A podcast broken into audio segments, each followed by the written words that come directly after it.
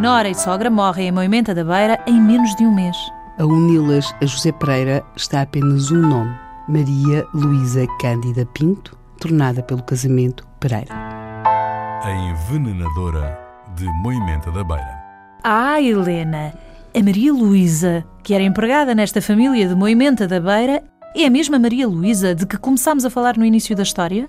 É isso exatamente que a Polícia Judiciária está a averiguar. Mas porquê é que, em primeiro lugar, a Polícia Judiciária ligou os dois crimes? Bem, temos de perceber que a morte de Dona Josefa Enfim, Gomes o marido de Maria Luísa não morreu, não é? Não, Estava só a sentir-se mal. Uh, nós temos Josefa Gomes Herrero e a sua sogra Piedade da Silva Lemos. As suas mortes foram tidas como naturais, como consequência de doenças. Ninguém Ah, se sim, já suspeitou. estou eu só a suspeitar dela que a Helena ainda não disse. Ninguém suspeitou absolutamente nada. Mas quando José Pereira faz aquelas duas entradas no Hospital do Rego, com um espaço de uma breve semana, portanto, porque isto tudo acontece no final de 68, Podiam imaginar que também era natural, e uma porque os- exatamente, mas no segundo internamento eh, já, já o que se veio a confirmar que aquilo não era uma simples indisposição.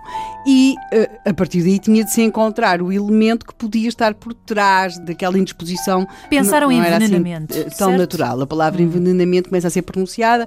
José Pereira reage acha que a sua mulher não tem nada a ver com isso.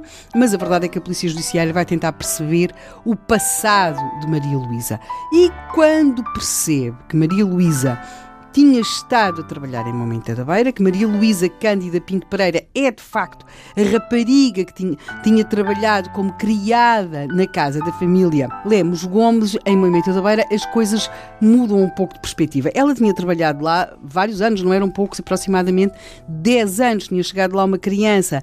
E depois, de facto, quando foi acusada de roubo, pouco depois da morte das patroas, ela foi acusada de, roubo pelo patrão e veio-se embora para Lisboa, onde depois veio conhecer o José Pereira e casa com ele.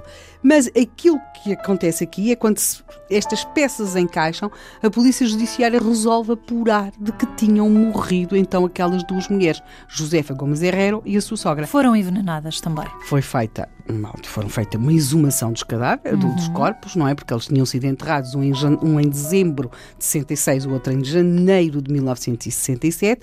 Foram, de facto, exumados os corpos das duas mulheres e eh, o resultado é indiscutível: envenenamento com arsénico.